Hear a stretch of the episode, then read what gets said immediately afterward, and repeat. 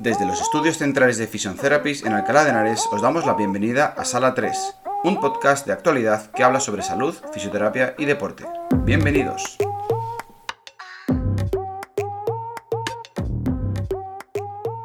Bienvenidos a todos a un nuevo podcast de Sala 3. Mi nombre es Alba Cantero, soy fisioterapeuta, enfermera y osteópata y en esta ocasión vengo a hablaros del dolor.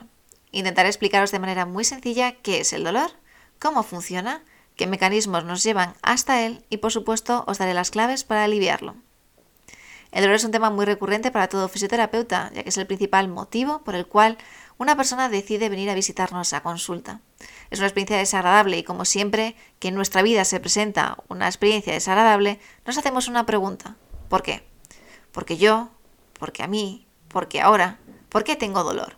En esta ocasión la respuesta la vamos a buscar en un profesional sanitario. En ocasiones esta respuesta pues llega en forma de diagnóstico que prácticamente es impronunciable e incluso vacío. Es el caso, por ejemplo, de aquella persona que acude a una consulta de traumatología por un dolor de rodilla y tras las pruebas exploratorias pertinentes se determina que su diagnóstico es una agonalgia. Que si lo buscáis en el diccionario, la agonalgia es tal cual un dolor de rodilla. Y eso creo que la persona ya lo sabía antes de entrar a esa consulta. Por supuesto, no siempre es así y los diagnósticos no son tan vacíos. Se puede determinar pues, que esa persona tiene una artrosis que justifica su sintomatología. Pero bueno, vacío o no, lo, lo, normal es que no nos expliquen lo suficientemente bien lo que nos está sucediendo. Por lo tanto, no entendamos ese proceso y no podamos buscar las soluciones más eficientes o al menos encontrar al profesional más adecuado que nos ayude a solventar el problema. Antes de continuar, me gustaría definir qué es el dolor. Como he dicho, el dolor es una experiencia desagradable pero según su definición está asociada a una amenaza real o potencial. Y es ahora que muchos os vendrá a la cabeza ese dolor de espalda que lleváis arrastrando meses e incluso años, que os obliga a visitar al fisioterapeuta pues cada 15 días, cada mes, y os preguntáis si es que estáis sufriendo una amenaza y ni siquiera os habéis dado cuenta. A otros quizás les venga ese esguince de tobillo de hace años, pero que en ciertos movimientos todavía sienten algo de dolor. Y os preguntáis si es mejor parar la actividad, no sea que en un futuro pues exista un daño real. La pregunta más concreta viene a ser si podemos tener dolor sin necesidad de tener ninguna amenaza de daño real o potencial. Para ello es necesario entender cómo funciona el dolor. Y es que el dolor no es más que la interpretación de los estímulos que llegan desde los tejidos y serán interpretados por el cerebro. Digamos que en todos los tejidos hay receptores que recogen información de la temperatura, de la presión y del dolor. Y que cuando algo les llama la atención, lo envían hacia el cerebro. En el cerebro serán interpretados si son potencialmente dañinos o no. Normalmente el cerebro no tiene ningún problema en determinar los que realmente son dañinos. Y si lo determina como tal, lo que hará es generar un estímulo para que en la zona de la cual provienen se genere o sintamos esa sensación de dolor. Pero existen otros estímulos que están más en el limbo y que deben ser sometidos a juicio. Lo que sucede en ese juicio es que intervienen todas las ideas preconcebidas que tenemos almacenadas en el cerebro sobre cosas que pueden ser potencialmente peligrosas, que creemos eso, sobre experiencias previas, ya sean personales o incluso ajenas, que nos han contado. Todo eso va a intervenir en el juicio. Y posiblemente, o en ocasiones, ese juicio se sesga. Y el cerebro acaba interpretando estímulos que no son dañinos, ni real ni potencialmente, como tal y generando un dolor en el área de la cual provienen. Además, si sumamos que ese estímulo proviene de una zona que previamente tuvo dolor o ha estado lesionada, el cerebro puede amplificar la señal, de tal manera que sintamos un dolor desproporcionado en esa zona.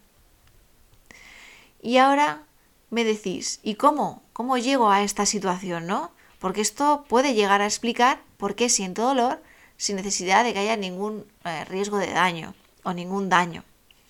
Pero, pero ¿por qué? Muchas veces llegamos en ocasiones a esta situación por, por hipervigilancia. Es decir, focalizamos mucho en ese dolor. Otras veces por experiencias previas, como decía, almacenadas en el cerebro eh, o incluso expectativas, ¿no? De, pues, tuve una lesión previa en el tobillo derecho y la que tenga el izquierdo será igual.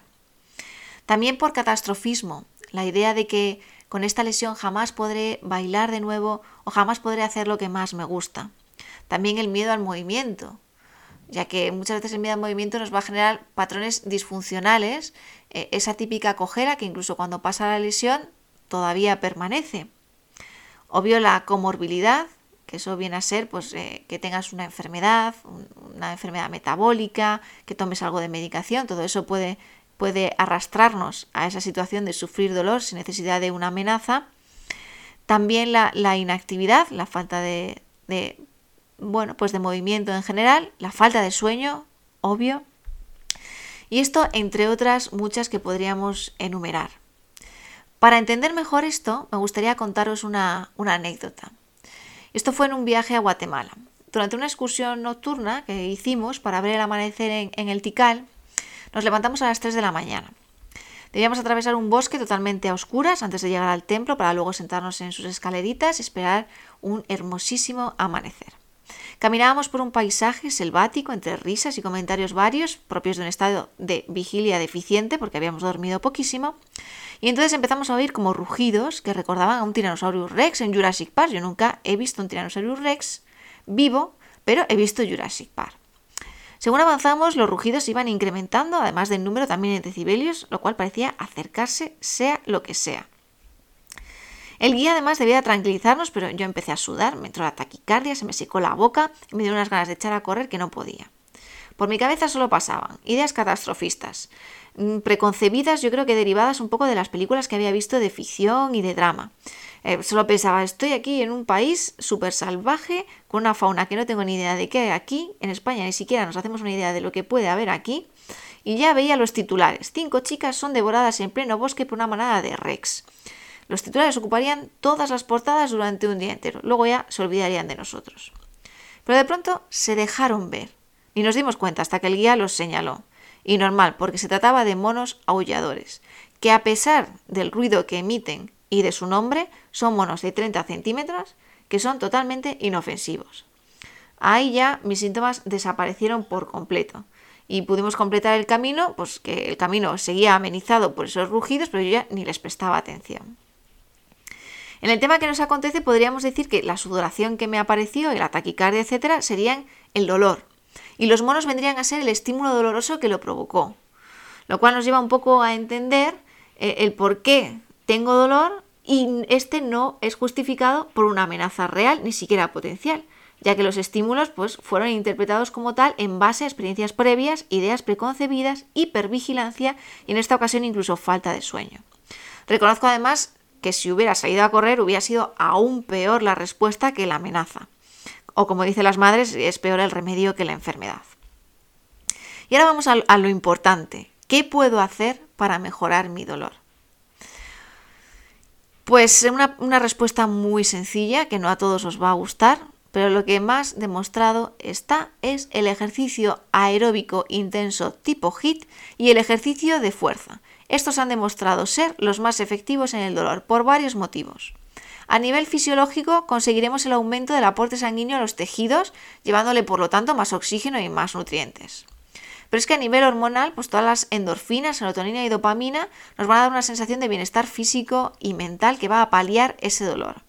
Además, a nivel del sistema nervioso, activaremos vías inhibitorias o moduladoras del dolor que contrarrestan la sensación desagradable.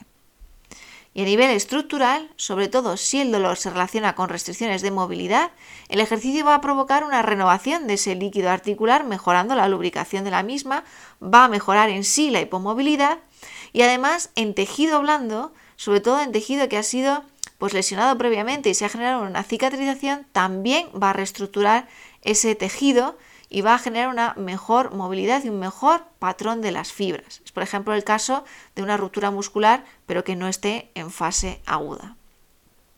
Pues hasta aquí el episodio del dolor. Espero que hayáis disfrutado, hayáis entendido eh, todo lo relacionado con el dolor y cualquier duda o pregunta podéis dejarlo en comentarios. Nos vemos en el siguiente podcast.